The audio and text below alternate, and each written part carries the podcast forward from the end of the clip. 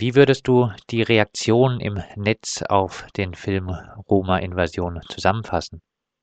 Erschreckend. Völkermord in Worten.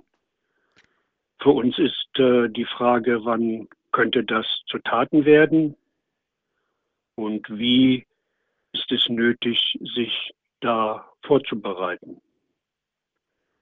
Mit dem Vortrag gibt man diesen krassen Antiziganismus da nicht noch einmal ein Forum? Mit dem Vortrag, der sich im Wesentlichen an unsere Jugendliche wendet, versuchen wir das überhaupt klar ins Bewusstsein zu bringen. Die meisten verdrängen das, leben in ihrer eigenen Gruppe und versuchen damit nicht konfrontiert zu sein. Daher ist es ein Versuch, selber sich, und wir arbeiten auch an der Aufarbeitung vom Auschwitz-Zigeunerlager beispielsweise, die eigene Geschichte in diesem Bereich zu erfassen. Es gab irgendwie nur immer drei Möglichkeiten des Lebens. Man war geduldet, das ist gegenwärtig so halb der Fall. Oft ist die Duldung in Vogelfreiheit übergesprungen. Wird das wieder sein? Diese Frage, wie man damit umgehen kann, ist für uns und für die Jugendlichen eine entscheidende Frage. Der Hate Speech wird von Roma-Jugendlichen selbst vorgetragen. Wie ist das für die Jugendlichen, in dieser Weise mit dem Hass auf sich konfrontiert zu werden? unterschiedlich. Die meisten lachen erstmal, sie können es gar nicht glauben, sie denken, das sei ein Joke. Dann kommt die Ebene, die äh, ziemliche Trauer ausdrückt und auch die eigene Stellung erlebt, die sie in dieser Gesellschaft haben.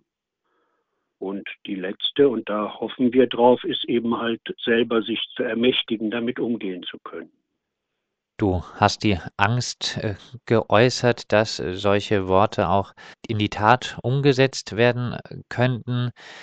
Derzeit gibt es einige Abschiebungen in den Westbalkan. Davon sind insbesondere viele Roma betroffen. Die Diskriminierung in diesen Ländern gegenüber Roma geht weiter. Roma werden als Wirtschaftsflüchtlinge diffamiert. Nehmen in dieser Zeit Hasskommentare zu? ich würde nicht sagen, Hasskommentare nehmen zu, sondern viele Teile der Roma werden zwischen äh, Majoritäten zerrieben. Der Standpunkt vor einem Jahr war das noch gar nicht äh, absehbar, dass so schnell auf einmal wir vor und in Massenabschiebungen stehen. Diese Minderheitsposition zwischen Völkermajoritäten leben zu müssen, bietet sich immer an, der Sündenbock zu sein, instrumentalisiert zu werden in den Kriegen, das ist eine lange Geschichte und der Hate Speech nimmt nicht zu, sondern die Gewalt nimmt zu. Und es ist auch eine Gewalt, kein Dach über dem Kopf zu haben, kein Essen für morgen zu wissen, keine Schuhe für die Kinder zu haben.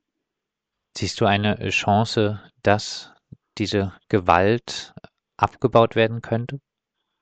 Im Moment nicht. Im Moment nehmen auf international und europäisch die Spannung zu und anscheinend kommen wir in eine Phase der, der Zunahme dieser Spannung.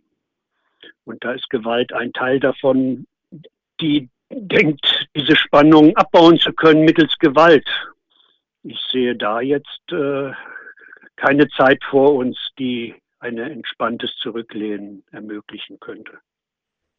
Also wird wahrscheinlich auch ähm, dann dieser Hate Speech eher zunehmen.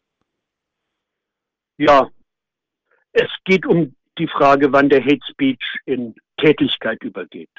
Das ist die wichtige, entscheidende Frage. Hate Speech, da kann man noch weghören. Aber das scheint äh, eher keine Option für die Zukunft zu sein.